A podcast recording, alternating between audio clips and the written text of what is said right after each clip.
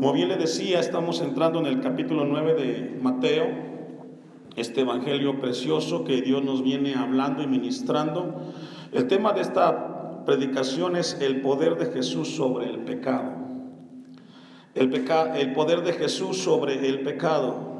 Ya hemos visto que en el capítulo 8 de Mateo eh, encontramos que el Evangelio nos revela la deidad de Cristo haciendo milagros extraordinarios. El último fue liberando a los gadarenos y mostrando que Él es el Hijo de Dios. Voy a, a pedirle que de manera paralela tenga en sus Biblias Marcos 2, del 1 al 12 y Lucas 5, 17 al 26, porque este mismo acontecimiento está registrado en el Evangelio de Marcos y de Lucas. Entonces vamos a estar de manera paralela eh, viendo a Marcos y a Lucas que nos pueden eh, dar un poco más de profundidad en el pasaje. Una vez más, repito, Marcos 2, versículo 1 en adelante y Lucas 5, 17 hasta el 26 es el, los tres evangelios registran este evento tan importante y esto nos habla a nosotros como iglesia del Señor que Dios está interesado en que nosotros conozcamos que Jesucristo tiene el poder sobre el pecado. ¿Ya los tiene, hermanos? Esta tarde quiero compartir con ustedes como introducción algo muy importante. Al revisar este pasaje encontramos eh, una, o surge una pregunta, mejor dicho, y que tiene que ver con algo distintivo del cristianismo, que es diferente a todas las religiones del mundo. Al revisar este versículo, este capítulo 9, nos encontramos de una realidad el cual solamente el cristianismo tiene. Y esa realidad se llama de que el pecado puede ser perdonado. La sobre todas las religiones que en el mundo existen, el cristianismo es la única que habla en relación a que el pecado puede ser perdonado. Los musulmanes no hablan de eso, en el Corán no aparece, los hindúes tampoco, ninguna religión que existe en la tierra habla en relación acerca del perdón de los pecados. Pero encontramos en, el, en la Biblia que una de las características esenciales del cristianismo es de que podemos encontrar perdón para nuestros pecados. Y el resultado de ese perdón es que usted y yo estamos aquí. Porque si el perdón no existiera, imagínese cómo pudiéramos acercarnos a Dios si Él no nos hubiera perdonado todo lo que hemos hecho antes de conocerlo a Él. Entonces encontramos que Mateo ahora va a revelarnos a nosotros este Evangelio acerca de lo importante y qué significa eh, el, que Dios puede perdonar nuestros pecados. Y nos encontramos aquí en un pasaje muy importante. Vamos a revisar algunos pasajes del Antiguo Testamento, cómo registra Ezequiel 36, 19. Vaya conmigo, cómo el perdón está registrado en toda la Biblia. Y esto nos habla de que usted y yo somos bendecidos al saber de que podemos encontrar en nuestro Dios un Dios que perdona nuestros pecados. Ezequiel 36, 19, vamos a ver lo importante que la Biblia nos habla en relación a esto. Ahora es muy importante, hermanos, el saber que cuando hay perdón de pecados en Cristo Jesús, significa que Jesús tiene autoridad sobre la humanidad. Dice Ezequiel 36, 19, les esparcí por las naciones y fueron dispersados por las tierras, conforme a sus caminos y conforme a sus obras les juzgué. Y cuando llegaron a las naciones a donde fueron, profanaron mi santo nombre, diciendo de ellos, estos son pueblo de Jehová y de la tierra de él han salido. Aquí están hablando en relación cuando Israel se ha llevado cautivo. Dios está hablando cómo este pueblo sería dispersado, enfrentando la consecuencia de haber ido detrás de la idolatría, de haber abominado en contra del Dios creador. Eso le trajo una consecuencia a Israel y que fue, llevado a cautivo 70 años a Babilonia y mucha gente sufrió en ese cautiverio, dice el, el 21, pero he tenido He tenido dolor al ver mi santo nombre profanado por la casa de Israel entre las naciones a donde fueron. Por tanto, Di a la casa de Israel, así ha dicho Jehová el Señor, no lo hago por vosotros, oh casa de Israel, sino por causa de mi santo nombre. Y aquí encontramos un principio. El perdón que recibe Israel, el perdón que recibimos nosotros, no es por nosotros, es por quién? Por Dios. No es por ustedes que yo los perdono, dice allí el versículo 22. Así ha dicho Jehová el Señor, no lo hago, que dice? Por ustedes. Sabe que Dios nos ama con amor eterno, pero nos ama porque Él es amor, Él es la esencia del amor. Lo que Dios hace hacia nosotros no es porque lo merezcamos. ¿Usted cree que merecemos el amor de Dios? Tenemos un regalo gracias a la gracia que Dios nos ha dado. Y Dios nos da salvación, no porque lo merezcamos, sino porque Él sabe que lo necesitamos. Y el perdón es así, dice el versículo 22 oh casa de Israel, sino por causa de mi santo nombre, el cual profanasteis vosotros entre las naciones a donde habéis llegado. Y santificaré mi grande nombre, profanado entre las naciones, el cual profanasteis vosotros en medio de ellas. Y sabrán las naciones que yo soy Jehová, dice que, que, yo soy Jehová, dice Jehová el Señor, cuando sea santificado en vosotros delante de sus ojos. Vean 24. Y yo os tomaré de las naciones. ¿Y qué dice Dios?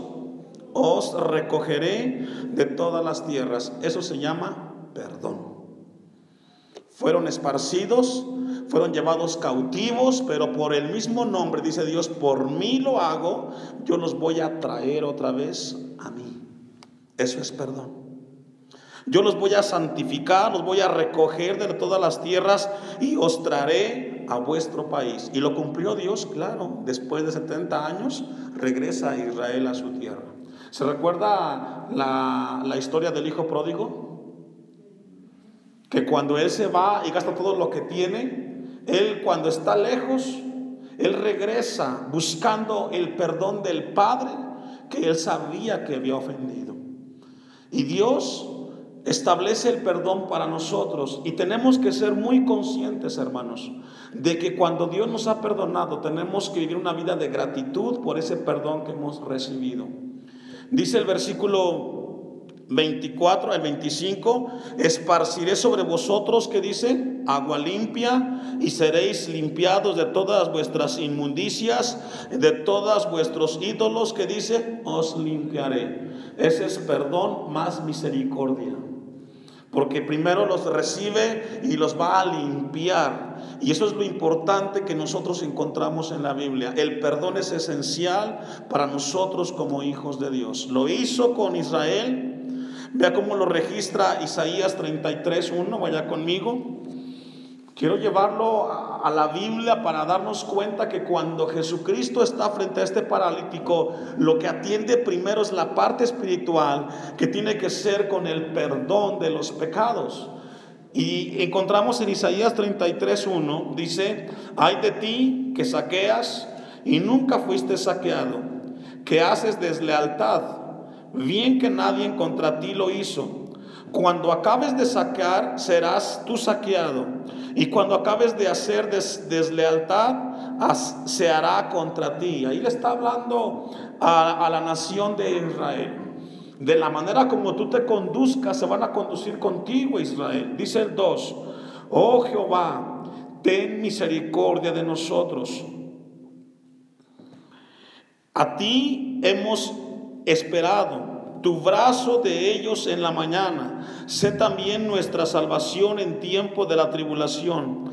Los pueblos huyeron a la voz del estruendo, las naciones fueron esparcidas a levantarte tú. Sus despojos serán recogidos como cuando recogen orugas, correrán sobre ellos como de una a otra parte correrán las langostas. Será exaltado Jehová, el cual mora en las alturas, lleno, llenó a Sión de juicio y de justicia. Y dice, y reinará en tus tiempos la sabiduría y la ciencia y abundancia de salvación. El temor de Jehová será su tesoro. Hablando del regreso y del perdón que Israel recibiría en un momento en el cual ellos enfrentarían el juicio de nuestro Dios. Isaías 40, versículo 1, también lo habla hasta el versículo 11, no lo vamos a, a leer, pero sí vamos a leer Isaías 44, 21. Quiero que veamos como iglesia lo importante que es el perdón y cómo solamente Dios es capaz de perdonar los pecados del hombre. Dice el profeta Isaías 44, 21, acuérdate de estas cosas, oh Jacob e Israel, porque mi siervo eres, yo te formé, siervo mío eres tú, Israel, no me olvides. Yo deshice como una nube que dice, tus rebeliones. Eso también se llama perdón. Tú te rebelaste contra mí, dice Dios a Israel, pero yo deshice como nube tus rebeliones y como niebla tus pecados. Y fíjese ahora lo que le dice Dios al pueblo, vuélvete a mí, porque yo que dice, yo te redimí. Dios es el, el único Dios que puede ofrecer perdón de pecados a esta humanidad caída. Y alguien preguntará, bueno, ¿y de qué tiene que perdonarme Dios a mí? De que no lo buscas, de que no lo buscamos. Porque desde que nos levantamos, el hombre, o desde que el hombre nace, siempre busca alejarse más de Dios. Vea, este lugar es una señal de que la gente no quiere buscar a Dios. Busca otras cosas importantes para ellos. Pero el hombre no tiene el deseo, no le nace al hombre buscar a Dios. ¿Por qué que las iglesias están vacías? ¿Por qué, cree que la gente no lee la Biblia y no ora? Porque no le gusta, le cuesta acercarse a Dios. Y vive en rebeldía. Encontramos entonces en la palabra de Dios una última cita, Isaías 60, versículo 1.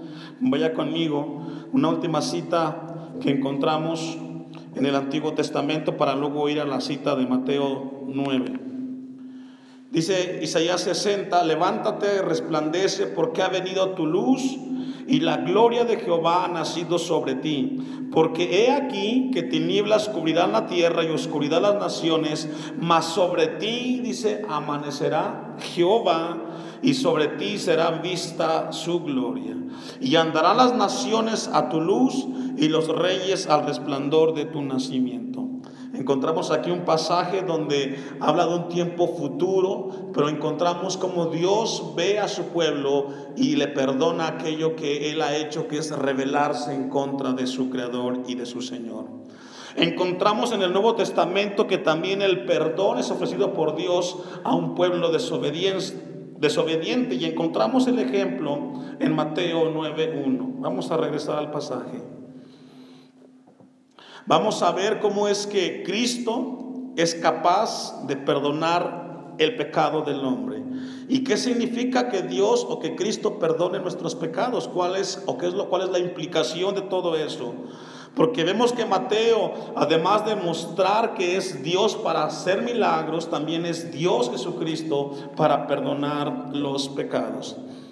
Dice Mateo 9:1, entonces entrando Jesús en la barca, pasó al otro lado y vino a su ciudad. La ciudad de Jesús es Nazaret. Así se le llama la ciudad de Jesús. Está en Lucas 4, 30, 31. Encontramos que siempre la Biblia registra a Nazaret como la ciudad de Jesucristo.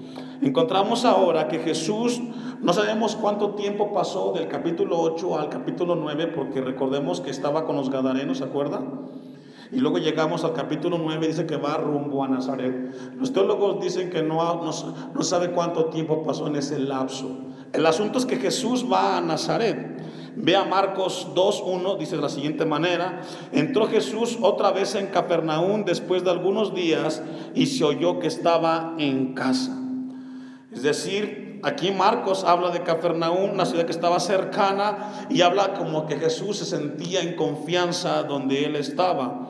Lucas 5:17 dice, aconteció un día que él, estaba enseñando y estaban sentados los fariseos y doctores de la ley, los cuales habían venido de todas las aldeas de Galilea y de Judea a Jerusalén y el poder del Señor estaba con él para sanar. Vea cómo Lucas y Marcos registran un acontecimiento importante que tiene una enseñanza profunda para nosotros como hijos de nuestro Dios.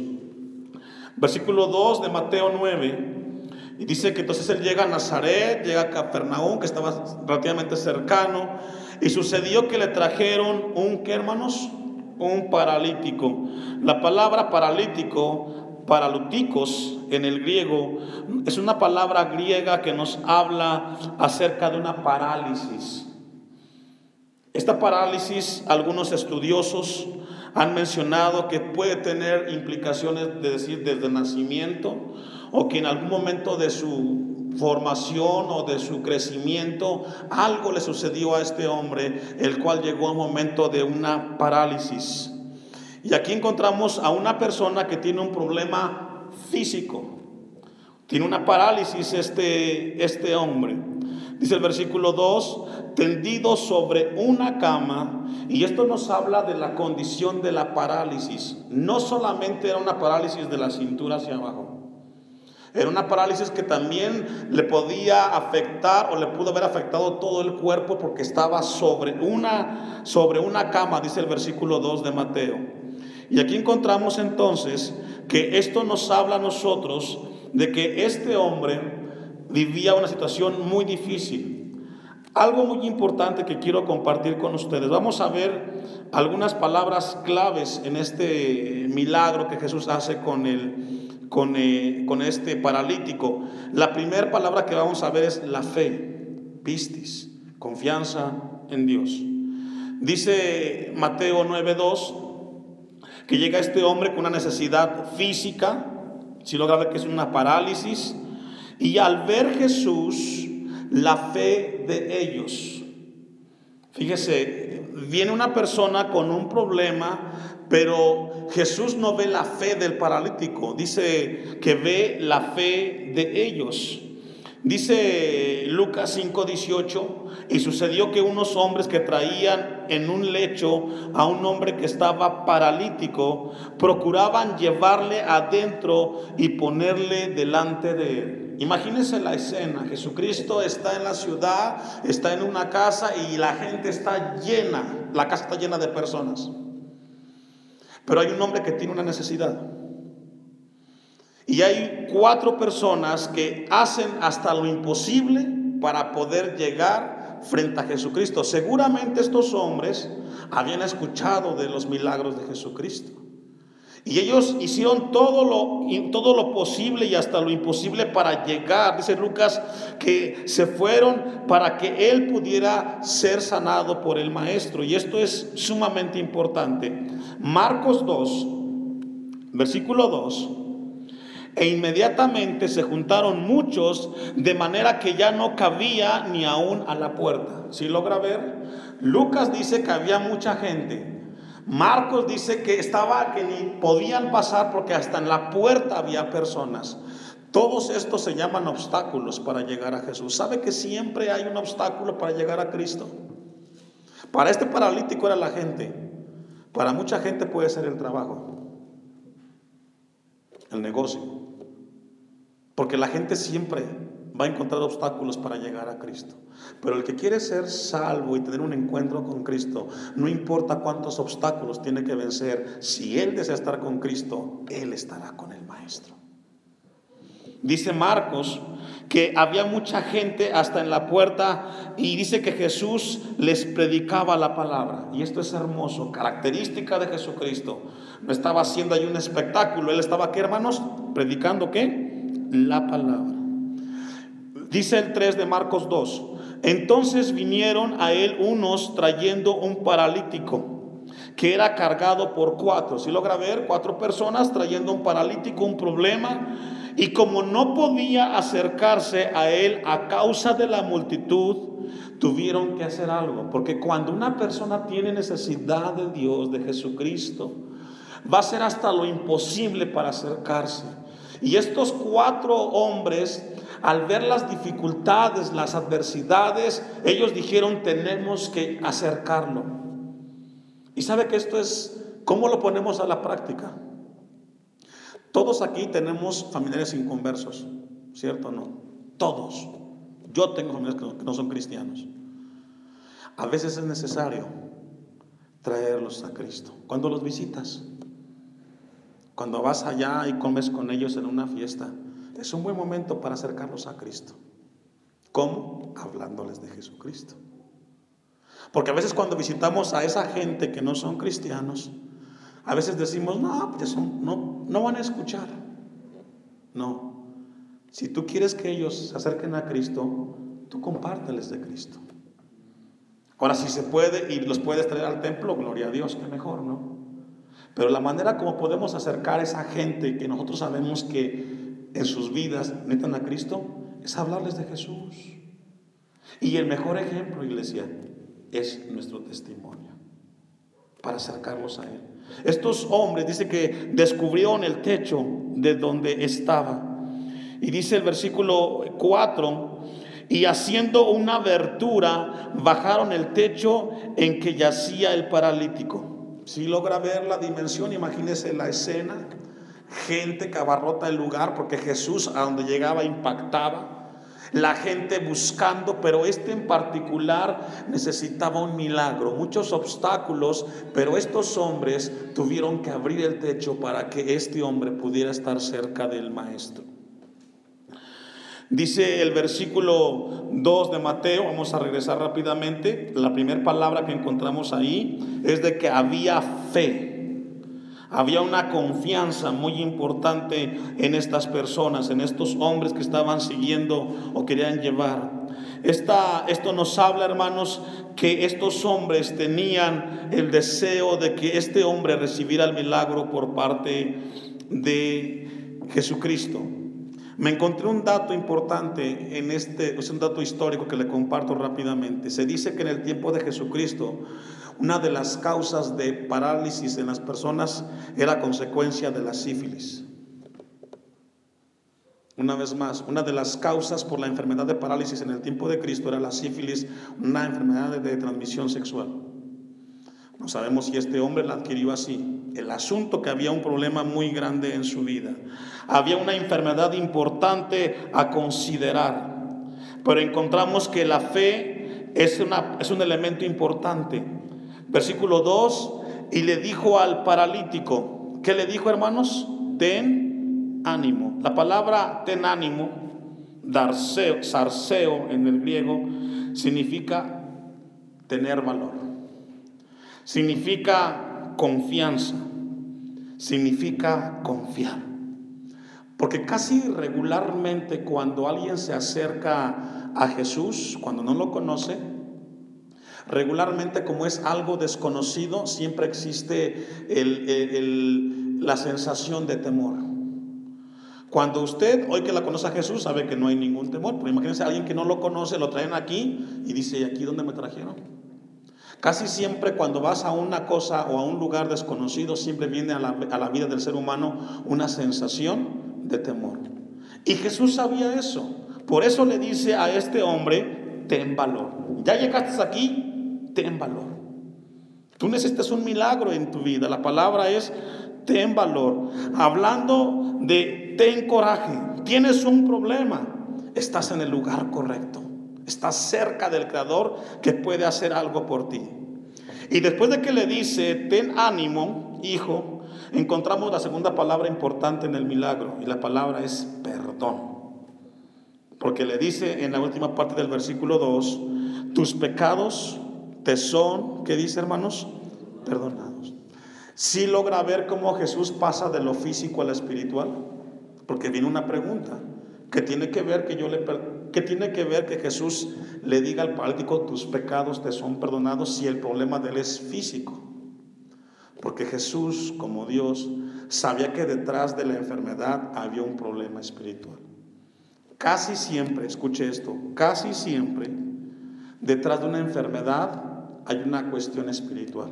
No siempre, porque encontramos en la Biblia, en Juan capítulo 2, de que nació o, vieron un, un, ciego de nacimiento y ahí Jesús dijo, no, él nació ciego para que el nombre, para que Dios sea glorificado en él.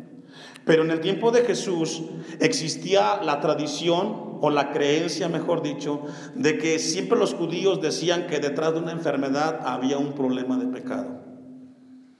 Tenían que revisar a la persona si estaba en pecado porque probablemente era la causa de esa enfermedad. Pero no caigamos en el fanatismo porque yo he encontrado muchos casos en los cuales una persona tiene un problema y vienen y quieren liberarlo. No va por ahí el asunto. Puede que sí. Pero dice, bueno, ¿y cómo lo sabe uno pastor? Eso solamente lo sabe Dios. En una ocasión encontramos a un joven que había caído en ceguera parcial y viene la mamá y le dice, a ver hijo, pídele perdón a Dios. ¿En qué estás pecando? Espérate. ¿Cómo tú puedes deducir eso? Pero cuando no hay una sabiduría de parte de Dios, entonces encontramos en un problema. Jesús le está hablando a este hombre que le dice, tus pecados te son perdonados. El perdón es sumamente importante en la palabra de Dios. El Salmo 103, versículo 2 y 3, vaya conmigo. El Salmo 103, versículo 2, encontramos cómo la Biblia nos habla de esas bendiciones tan grandes que es el perdón. Dice versículo 2, bendice alma mía Jehová y no te olvides de ninguno de sus beneficios. Él, Dios, es que quiere, es quien que hermanos. Y eso es algo que no, no tiene precio para pagarse. Dice el salmista, y Él es quien perdona todas. ¿Cuántas? Todas tus iniquidades. Jesús sabía que ese paralítico, antes de recibir el milagro de la parálisis, necesitaba el perdón de sus pecados. Porque sabe que, hermano, el milagro más extraordinario que el hombre puede tener en esta tierra no es levantarse de una parálisis. El milagro más grande que puede tener el ser humano aquí en la tierra es tener la vida eterna en Cristo Jesús. Porque ese milagro te sirve para esta vida y para la vida que viene después. O diga que no la salvación es un milagro extraordinario. Dice el Salmo 103, Él es quien perdona todas tus iniquidades y el que sana todas, ¿qué dice hermanos? Tus dolencias. Y habla de áreas físicas y áreas espirituales. El apóstol Pablo en la primera epístola de Timoteo 1.12, él habla, vaya conmigo, primera de Timoteo 1.12, y él habla y logra experimentar en su vida la bendición tan grande que es recibir el perdón de pecados. Primera epístola de Timoteo 1:12, dice Pablo, doy gracias al que me fortaleció, a Cristo Jesús, nuestro Señor, porque me tuvo por fiel, poniéndome en el ministerio, habiendo yo sido antes, dice Pablo, ¿qué? Blasfemo, perseguidor e injuriador, mas fui recibido, ¿a qué dice? Y usted y yo pudimos tener otros calificativos, pero por su misericordia por su gracia, dice Pablo, por su misericordia, porque lo hice por ignorancia en incredulidad. Pero la gracia de nuestro Señor fue más abundante con la fe y el amor que es en Cristo Jesús. Ahora, Pablo dice palabra fiel y digna de ser recibida por todos. ¿Cuál es la palabra fiel? ¿Sabe cuál es? Que Cristo nos perdonó que Cristo perdonó a Pablo. Después de que fue un perseguidor, que fue un blasfemo, que estuvo ahí cuando mataron a Esteban, dice Pablo, palabra fiel y digna de ser recibida por todos. ¿Cuál? Que a pesar de ser pecadores, que a pesar de ser que no, que no merecemos de Dios nada, Él nos da el perdón. Eso es algo extraordinario. ¿Sabe que esta tarde y cada vez que venimos al culto, hermano, todos de alguna manera fallamos? Pero si usted viene a Dios ahí en su silla o pasa al frente y usted le pide perdón a Dios de corazón, Dios lo perdona, sí o no. Y no porque usted se lo merezca, sino que la gracia de Dios es tan grande que nos perdona.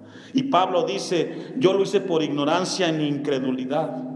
Pero palabra fiel y digna de ser recibida por todos, que Cristo Jesús vino al mundo para salvar a quienes.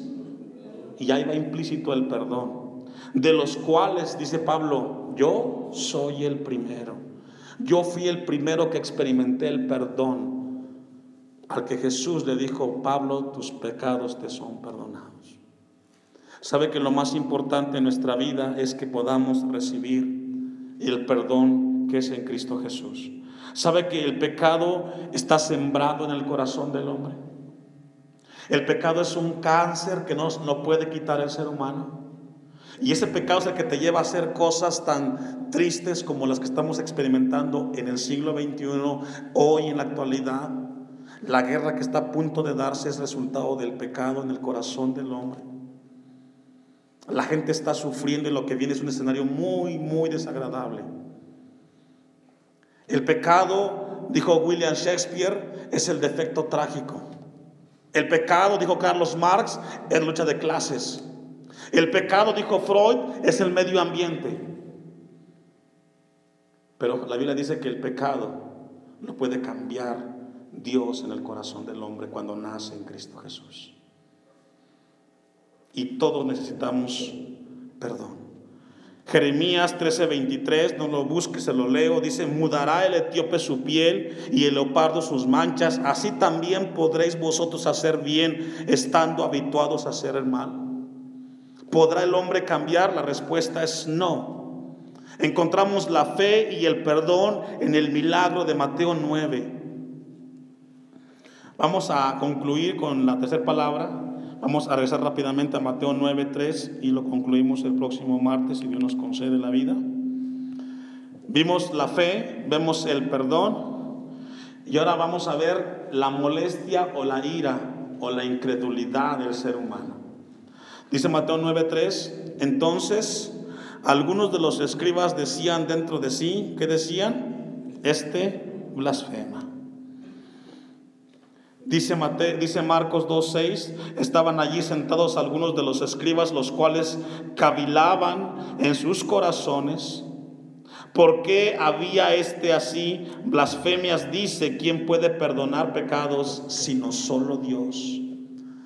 Porque mira hermano, alguien decía, bueno, ¿qué es lo relevante, pastor? En que Jesús le diga, tus pecados te son perdonados. Porque detrás de esa declaración hay una autoridad que solamente Dios puede hacer y ningún ser humano. Porque el perdonar pecados tiene que ver con una salvación eterna. Pero Jesús en el pasaje no solamente perdona pecados, sino también levanta al hombre de su parálisis. Y eso es lo extraordinario, que las dos cosas las hace a la vez, la parte espiritual y la parte física. Dice Lucas 5:21, entonces los escribas y los fariseos comenzaron a cavilar diciendo, ¿quién es este que habla blasfemias? ¿Quién puede perdonar pecados sino solo Dios? Y eso es una verdad.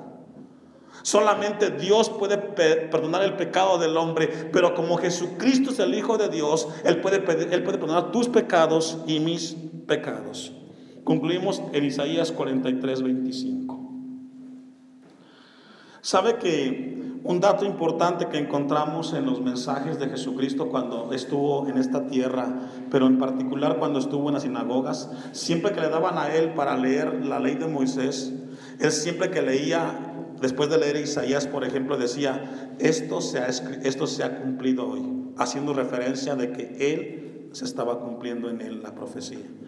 Dice Isaías 43, 25, yo, ahí habla Dios, soy el que borro tus rebeliones por amor de mí mismo.